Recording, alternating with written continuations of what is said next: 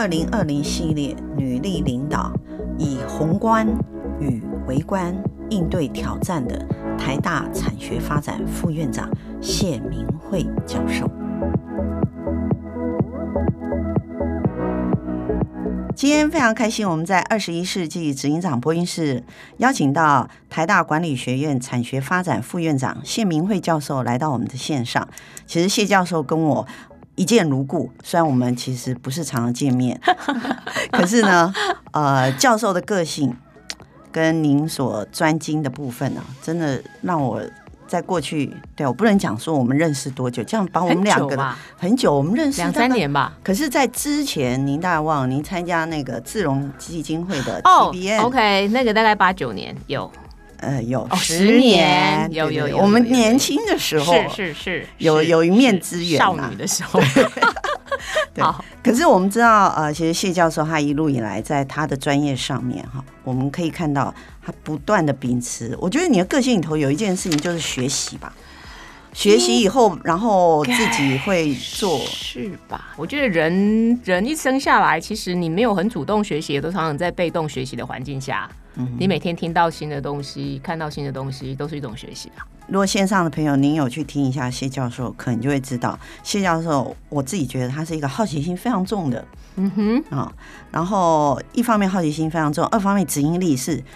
马上执行的，就是说，他如果发现什么样，哎、欸，觉得他想要知道，我相信你马上手机，哦，就 Google 去了解。我想这是为什么你请我来参加二十一世纪执行长 会议室。对，执行力非常重要哈。Okay. 所以我们现在马上就丢一个问题给我们的谢教授，就是我们知道教授其实您专长在很多领域啦，嗯，那当然我们把它简单区分的话，会在行销品牌跟消费者领域。是的。那当然我也知道你前面的那个职。职位除了教授以外，还有一个叫 EMBA 的执行长哈。是是，我们知道教育这个，我我常说哈，不同的领域其实它是不同的产业。嗯，同意。教育其实是一个非常大的产业，而且教育的这个产业的它的我们称为转型升级也好啊，或者是跟科技化 link 也好，它其实发展的速度不亚于 IT 的这个嗯产业哈。嗯，所以我们想，你怎么看待这个发展？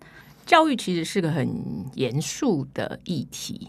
好，这样讲好了。过去来讲，总总觉得说教育是百年大计嘛，好神圣的殿堂，非常神圣。然后又是一个长期的百年大计，所以我刚刚蛮蛮开心听到主持人讲说，现在教育产业有很大的发展的升级的空间。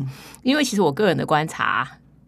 在最近这一两年之前的话，哈，来看教育产业相对于其他产业，我觉得其实是在创新上是落后的，对不对？好，你同意吗？好，我我同意。我觉得那应该是因为教育跟政府有很多政策跟资源，就我们讲它是一个百年百年嘛，哈，对，而且要很小心，因为它会影响到你一国未来的国力。是，所以我觉得可能很多的政策或者不管是政策面、执行面都要很小心翼翼。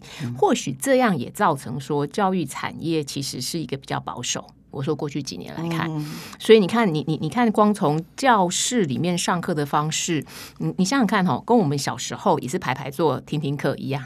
对，大部分的教室都这样，形式是对，都一样啊。然后老师在上面，然后下面再排排坐听听课，大概是这样子。那那其实这一两年有很大的改变。那我觉得最大的改变当然是可以拉到今年这个疫情的关系。嗯，好，这是一个很大的改变，造成是说教育似乎是可以因为科技让它无处不在，所以有很多的线上线下。的互补，或者是你可以独立在线上或线下上课，嗯，我觉得这个是一个今年可能从科技上面看到很大的改变。我们今年已经看很多呃新闻或是网络的 news 都在讲，因为疫情的关系，让所谓科技化的导入生活哈生活范围里面，不学习也是生活的一种嘛哈，它的速度会加快，嗯，好，尤其是可能以前要花五年到的时间，现在可能就是今年就要做到，所以那如果是是这样的话，教授，你觉得在教育这一个这个领域啊，我们不要说市场，因为市场的话，可能有人在线上会说，怎么 怎么把教育这么神圣打造成牟利，对不对？我们来讲说，教育这个领域上来讲，究竟要怎么样去跟哈跟所谓我们说新兴世代，因为。教育总是培养年轻的族群嘛，嗯，好，嗯嗯，还有就是年轻的族群他生长的过程，然后他想要的教育的环境，这是第一个。刚刚教授有讲排排坐，嗯，好，那现现在因为疫情的关系改变了，嗯，嗯，那可是还是有啊，就是新兴世代他在进入教育，他这一段长达十年以上的生活岁月跟人生岁月在这里的时候，你觉得？就教育的这个领域，应该要做怎样的改变，可能才会比较能够符合我们在培养下一个世代，嗯，新的这个整整体的国家资源最重要的人这个因素。嗯，好，嗯，我想就像你刚刚介绍，我的专业是在行销跟消费者行为这个部分嘛。其实我从这个角度来去分析，好了，好，我会觉得说，如果我们把教育当做一个产业。然后我们把把教育当做是一个服务这件事情来看的话，那当然我都会跟学生讲说，哎，我我一般的正规的教育跟补习班不太一样的地方是，你也学生也不完全只是顾客，我没有完全把你当顾客的角度来看，因为对于教育者来讲，它里面还有一些东西可能不是那么完全的顾客导向。好，因为重的商业收益对，也不是说就像说补习班来讲，学生要什么我就给他什么，不完全是这样。好，嗯、但是但是还是必须要适才适性。对，OK。那这件事情是就回来讲说，为什么现在新的世代，我们也可能需要去调整我们过去教育的方式，嗯、因为适才适性嘛。对，所以等于说我们上次在聊的说 X 世代、Y 世代、Z 世代，尤其是。X 世代，尤尤其是 Y 世代跟 Z 世代，他们代表这个千禧世代，对，可能跟我们以前的这个 X 世代那时候所熟悉的，或者是适当的教育体系，可能不太一样了。嗯，好，对于这一群世代来讲，是，所以那我们就需就需要了解说，对于这个世代来讲，我应该用什么样的方式能够学教育？其实重点不是教，是学。学的这一群人，真的可以把他们发挥他们最重要的一些长才、适才、适性这一件事情。所以这个部分导师可以回到以使用者为中心的角度，嗯、我没有把它讲顾客，但是以学生为中心的角度来接收者，对学生也是学员，对对对，就接收知识的接收者。所以我是觉得说，可能必须要去了解这一群世代，他们比较。惯性的学习的方式，或者是他们学习的心态，来去了解说用什么样的方式。比如说来讲。现在这些千禧世代来讲，像你刚刚讲科技的熟悉度嘛，嗯，好，所以基本上我们可能上课的时候搭配上很多多媒体的方式，对，很多视觉化的方式，嗯、让他们可以更容易的 engage 进来，嗯、这个是一种做法。另外，当然对于现在的世代的年轻人来讲，对于直接的参与这件事情是很重要的，嗯、所以课堂上可能会涉及到非常多的互动，嗯，也就是我们在讲说。使用者参与这件事情来做，嗯、这个也就会包括到说，过去可能都是 lecture 老师单方面的授课，但是现在在课程的设计上面，怎么样让受听者能够更容易的参与进来，嗯、才把整堂课可以共同创造出来一个价值。嗯、我觉得这件事情可能会跟过去上面会有一些不太一样的地方。嗯、那当然，我们我们讲的其实是针对一个年轻的世代来看，可是教育这件事情，如果回到你刚刚介绍我另外一个职位。讲的是一个所谓的产学发展这一块，嗯、那这一块我常常都会跟人家讲说，我在管什么？我也在管小朋友，也在管大朋友。嗯，好，所以我们刚刚讲的那些是小朋友，千禧世代，他现在或者是历世代，现在刚大学生，对，或硕士生，或硕士生。嗯、那另外一个，我也在管大朋友，大朋友的意思是什么？我们讲的是，如果从终身教育的角度来思考的话，嗯、其实是已经完成了。大学或硕士的教育，然后出去工作了一阵子之后，认为需要继续充电的这一群人，嗯、那这群人为什么他还需要回来？当然就是环境的改变、竞争增加，非常非常多的一些新的知识的一些发生，嗯、所以他需要回来学校再次的学习。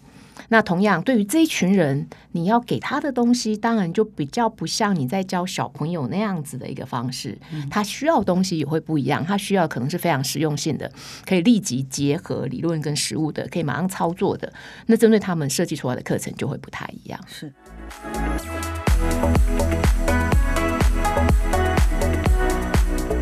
那我们这边也想要问一下教授，你自己吧，嗯，你自己。就是说，十十哎，在学界多久了？我在学界啊，其实还好。其实我是晚到学界，因为你在前面在企业上班嘛。对，我是晚，我是算晚到学界的。其实我那天还算了一下，我好像到学界十五六年吧。哦，好像是五六年。我觉得你是把别人一毕业就进入学界的速度哈，人家是用走的，你是用跑的，把它跑完。我的感觉是这样哎，你把它跑完了哈，所以如果说你对于你刚进学界之前的你，跟现在在学界十几年的你，你觉得最大的变化是什么？如果说是对于一个自己的人生来讲，它其实是一个很大变化，嗯、因为你本来是在企业上班，然后你学、嗯、选择到学界来，还有学界它的那个棒子跟萝卜其实不是很清楚。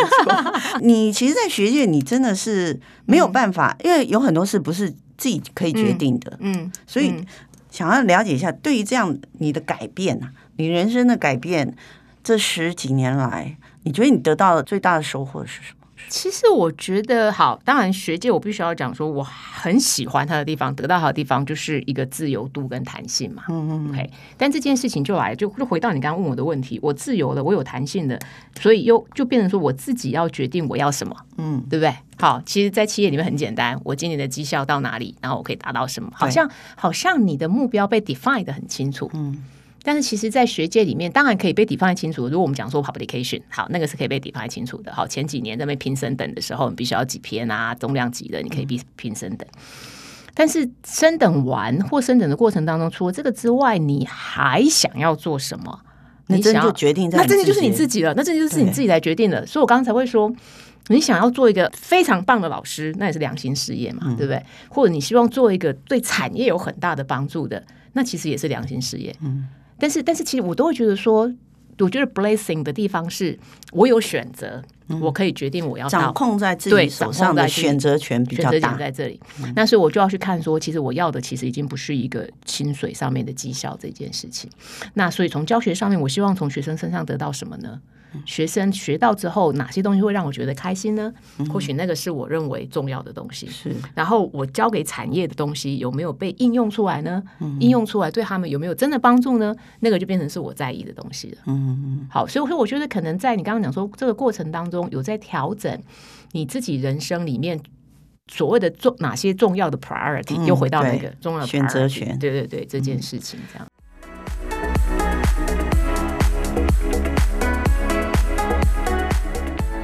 听谢教授讲话很有趣哦。他如果大家有机会像我这么近跟他面对面坐的时候，你会发现他每一次讲话都很认真。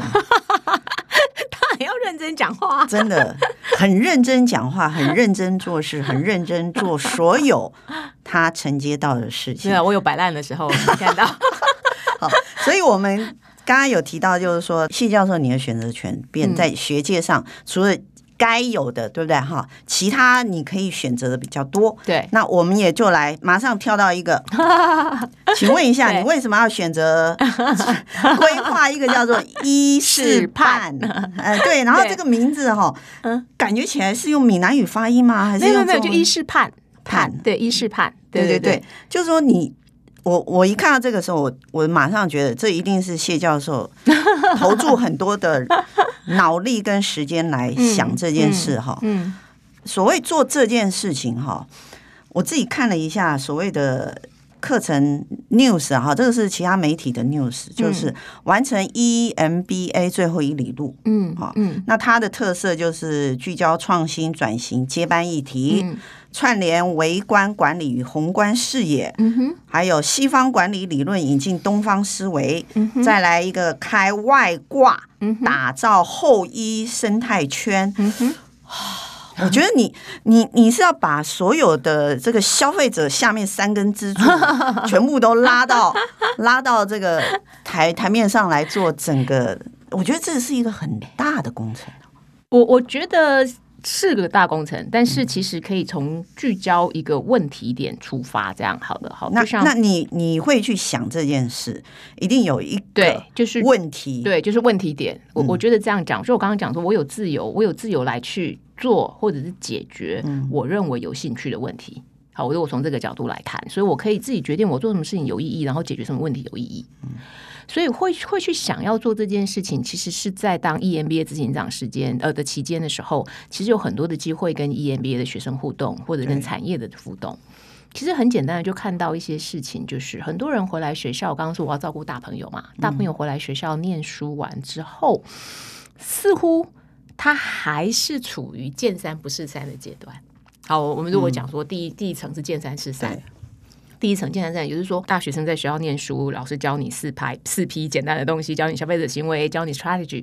好哦，见三是三。可是当你出去用的时候，你会发现有一些看不懂，对不对？不会用，嗯、知道理论在那，可不晓得怎么转换成可以组织可以用的东西。对，对嗯、然后所以才会有人回来进修嘛。嗯，好，那我就 EMBA 嘛。或者其他的专班嘛，对。但我发现说，哎，有很多人回来念 EMBA 或专班之后，好像也还在，还是处于见山不是山。其实不见得是他们不够努力，嗯、好，也不见得他们不代不代表他们会跟不够高。嗯、其实可能是环境在改变。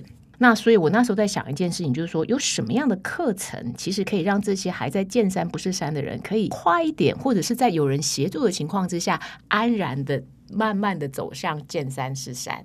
最大的方向其实是这样，或许要走很久，不知道，不知道。好，但是在这个过程当中，怎么样有一门课是协助大家大家度过这段时间的？那很简单的，从他的议题出发，你就会发现，所谓的见山不是山。我们回到台湾经营者，大部分碰到的问题就是你刚刚讲的嘛，创新转型接班。对，这个是这个是最最主要的议题。好，所以我那时候想一件事情，就是很多的专班可能因为学位的关系，所以他在设计课程的时候，还是必须要。有一定的这个基础，基础对不对？所以管理学就像那个 对选修跟必修，对，管理学、行销学，像我教行销嘛，对对对行销学、财务管理一定是要这样这样上完。对对对那这些上完之后，其实他的时间会比较不够，在于说。不够在于说，针对某些议题再进一步深入的去讨论，当然不是没有，是有，只是说可能在时间的调配上面就比较不够。嗯，所以我那时候就是我们的想法，就是说就以议题拉出来，嗯，就是三大三大议题，大家最关注的，我们就聚焦的三大议题。那我们希望说学员进来看这三大议题的时候，当然他在念专班的时候一定有谈过，对对，一定有谈过，不可能没谈过。但是我们希望他进来的时候，在看这个问题的时候，不只是从他以前学到管理的角度来看，而是他有更宏观的来看这件事情。嗯哼，好，所以我里面才会说有所谓的宏观。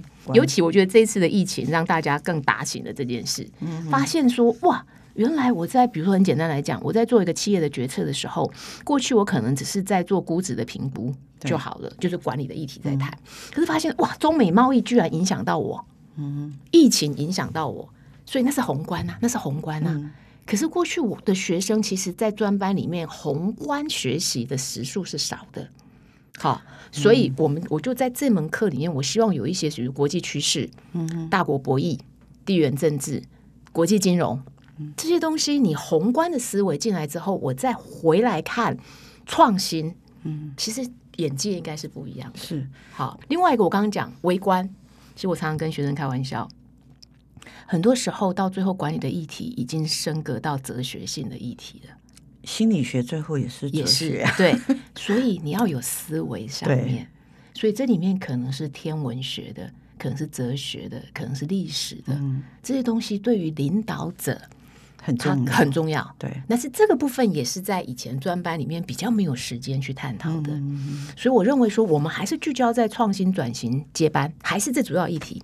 可是，当你有的宏观的格局，嗯，当你有的微观的素养之后，你再来看这些问题的时候，是不是可以帮助你？有不同的启发是好，所以这个是设计这门课一个最初衷在这个部分。我觉得听教授在呃解释这个台大这个后医课程哈医师班怎么样去把它形塑出来的这个逻辑的时候，我马上就想到刚才教授跟我们分享，就是说在大学的教育领域里头转型也好，升级也好，所谓协同的角色，嗯，好，这个也是一种协同的角色。然后，可是呢，他的这一块呢，是尤其是在宏观这件事，我非常认同教授刚才讲的，就是在疫情之下，台湾的产业，他忽然发现以前看到的角度，在疫情之下发现全全部都是不足的部分，哈、嗯，不能说是错，可是绝对不足，有些面向没看到，对，是这样。而且，而且最重要的，我觉得这是跟。就跟我，我有时候我以前也是带 intern 啊，哈，带 intern 的时候，我每次都问商学院的学生，就是说，你告诉我，你一个礼拜大概看 news 多久？哈，啊，他们就会讲我有看 TVBS 啊，嗯、我有看什么，然后我说没有，我是问你，你看彭博，嗯嗯嗯，看一个小时吗？BBC 吗？对，啊，或者是 CNN 吗？我说你可不可以一个月一个月就好看一次这几个电台，嗯，嗯培养你所谓观察世界这件事。嗯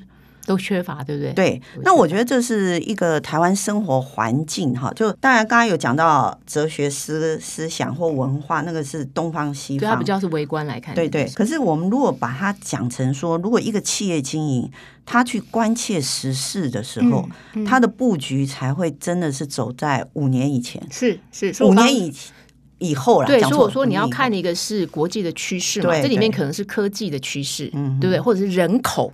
对，改变，对，这些这些都是一个站在更高的格局来看这件事情，才会看到未来。对，你站得高，你才看得远嘛。所以我认为说，即使你已经是你刚刚讲还是小朋友，对不对？我现在讲说，即使是已经公司的老板，或许他过去的训练也不够，对他的环境啊，对环境，所以我们才会说这门课一定要把宏观的角度放进来。嗯、但是它 embedded 的就是还是镶嵌在想要的决策，是是还是镶嵌在企业的决策里面。那个是就是设计这样子一门课出来。要做这件事情，其实是嗯，应该也不太容易找到陪伴者吧？因为你这个这样讲协同我，我们这一门课来讲的话，当然协同那个刚前面是小朋友里面，你会有导师嘛？对对，对不对？然后你会有夜师嘛？对，那这边怎么办？这边其实我们也会有我们的学习导师啊。其实其实其实就是说，也不是大朋友就不需要导师。嗯，所以我们学习导师的角度是让学生在上完几次课之后，我们有反思跟自用。的 session，嗯，所以大家就会去反思我学的这几门课跟我现在企业面对的问题，深度的对深度的讨论，嗯，这个还是会有，还是会有。是是，那这边你刚刚提到有个外挂，这边我也我也另外再补充说明一个地方，为什么你刚刚说呃导师在哪里？哈，毕竟。这就是一个一年的课而已，所以我也不可能给你太太很多东西都那么深，不太可能。所以那个外挂的意思是这样，就是说，比如说我刚刚讲，我我有提供给你天文的东西，我有提供给你甚至太极这方面的内容。嗯、那我们请来的讲师，他可能背后就有一些学会跟协会。嗯，所以其实我认为说，我就是开放平台让你挂进来嘛，我不在意你来这边，我不在我的平台给你用。如果我们学生对于说我进一步了解哲学，我进一步了解这些太极对我的决策有用，学生就。挂去那边了，嗯，所以其实其实呃，教授，你们这个后医的医事办其实是一个平台，它并不能说它是一个学位后再进修的，对不对？不是想的那么，他没有学位。对，他没有学位，对那所以我才会说他是他是他是没有学位的进修没有错，他是一个平台，对，但是我希望对接更多多元的知识进来，嗯嗯，因为就像我们刚刚在讲说，其实现在要解决问题的时候，往往不是只有一门学问就可以解决，对，它都是跨领域才能够解决嘛，所以管理学院也是一样，你不能够用管理的。武器来解决管理问题，嗯，就是你单单用管理的武器来解决管理管理问题是不够的，所以我才需要在这个平台里面有不同领域的人可以进来。是，我觉得这应该是回到台湾的产业链里头，大部分都是以制造者思维为主啦。哦、嗯，制造者思维为主的时候，他就会比较专注于在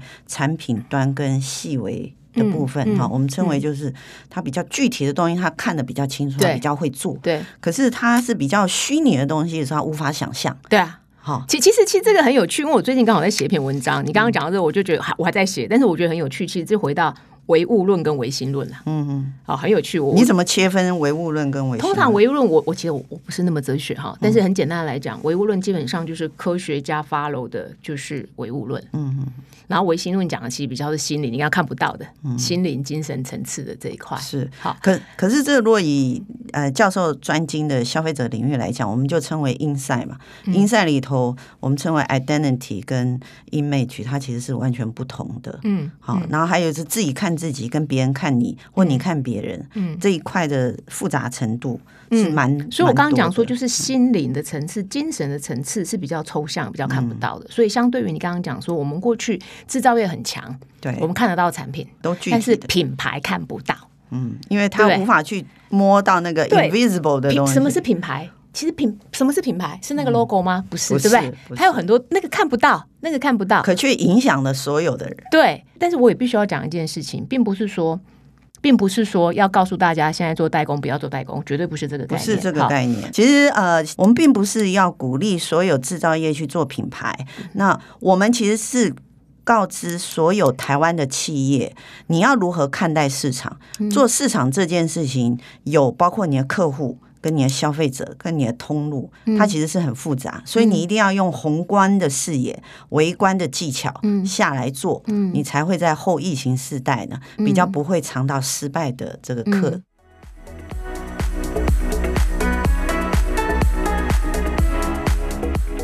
以人生的进程来讲，性别反而不是一个最重要的选择。嗯，可是呢，我们常常说女性在。呃，尤其是在华人社会里，他会有一些先天的包袱，嗯、或者是说在职场上面会有一些，就算在国外也是一样。对，那教授你怎么看待这一个女性在职场或人生上的一种所谓无形的包袱或天花板这件事？所谓的你刚刚提到说无形的天花板这件事情，如果从统计的数据的确存在，好，就是说你可以去很客观的、客观的分析说，呃，女性占 CEO 的比例。好，或者是你看到女性被 promote 的 probability 几率，这些都都有都有很很实际的数据，所以这的确存在。这样直接讲好，的确存在。好，但是我怎么看待这件事情是？其实我应该说，我很我很幸运的去说，我我好像没碰到。我我我比较幸运来讲这件事情，我没碰到。那这是为什么我没有碰到？呃，因为你从来没这样想过吧？我不知道从什么角度来看哈。如果说从 personality 对个性，我觉得可能是我的个性上面，就像你刚刚讲，其实我们在讲一个所谓的 self concept，就是自我概念里面，我怎么看我是谁嘛？其实很简单。今天我问你说，你介绍一下你自己，你会怎么介绍你？其实你介绍的时候，我就就可以看得出来每个 identity 你占多少部分。嗯，其实有些人可能会开始介绍说，哎，比如说我介绍我是一个教育工作者，嗯，其实我把工作放在最前面，比如说。你就没有把性别角色对，比如说我是一个妈妈啊，那个妈妈是最重要的。嗯、好，所以所以或许或许许说我在我工作的过程当中，求学的过程当中，其实我并不太常把性别当成一个很重要的对的 identity，好像比较少这样子。嗯、所以在 personality wise，其实就是个性上面跟人家的互动上面，好像这个部分一直没有在我脑袋里面产生。然后加上我的老板。可能也是属于比较不是从性别的角度来看这件事情，嗯、所以我才会说我比较幸运吧。是我必须这样讲。这边的解读可能转为另外一种方式来解释。嗯、我觉得应该是说，如果你不把这件事女性的这个角色当成是一个选择，而是把你人生里头该做想做的事情当成一个选择的时候，其实是不是有怎样的包袱或者是天花板或者什么，其实它并不重要。而重要是你做了什么东，嗯、做了什么事情，嗯，嗯，然后你往什么样的目标走过去，嗯嗯，我我听到现在，我觉得教授是用这样的方式来来走，你至少这个从业界到学界这一段。十几年的路来讲，嗯，你就是往前看嘛，对啊，然后你选择可以做什么，你想要做什么，你在什么资源之下可以达到什么，你就是以这个目标来看，而不会说因为我是女生，我一定要怎么样？那不是一个第一个考虑因素了，对不对？不会第一个想说女生所以怎样怎样，好像比较不会从。或者说别人觉得我是女生，其实因为我就没有觉得男生跟女生有差嘛，所以说别人觉得我因为。觉得我是女生，说我应该怎样？其实你没有那样的想法的时候，自然你就不会把别人给你的东西接收成那样的 information。嗯，嗯，可以这么说，可以这么说。所以，对这这一点，我觉得也是给我们台湾的女性一个很好的学习的点，嗯、就是说，其实你把这件事就当成后面你的选择吧，先把你自己最重要的事情往前放，嗯嗯、那个才是最重要的嘛，哈、今天我们非常开心邀请到我非常尊敬，其实也非常熟悉的台大管理学院产学发展副院长谢明慧教授来到 CEO Studio，与我们分享了这么多他一路以来的心理路程及他的思维。我们从谢教授的精彩分享当中，我们可以清楚知道。谢教授除了有很强烈的好奇心与执行力之外，其实更重要的是他自己的目标都非常清楚，而且他除了目标清楚，执行力更是惊人。他一步一步的往前迈进，尤其是他在讲到一事办时，提到，在疫情的影响下，上班族与企业更要培养自己以宏观的格局、微观的素养来经营自己或者企业，才能顺势而为，为自己开创新的人生道路。我在线上与谢教授相谈得非常开心，尤其是谢教授最后所说的，要以实际的行动。突破社会既有的框架，其实他一直都没有将女性这两个字放在他人生的角色的框架里，而是以自己想做的事、想达成的人生目标为他人生的任务。其实我也是这样想哦，所以我也期待以这样的观点鼓励所有的年轻人勇敢的追梦，活出自己。当然，你一定会得到自己想要的人生。今天谢谢大家的收听，我们下集再见。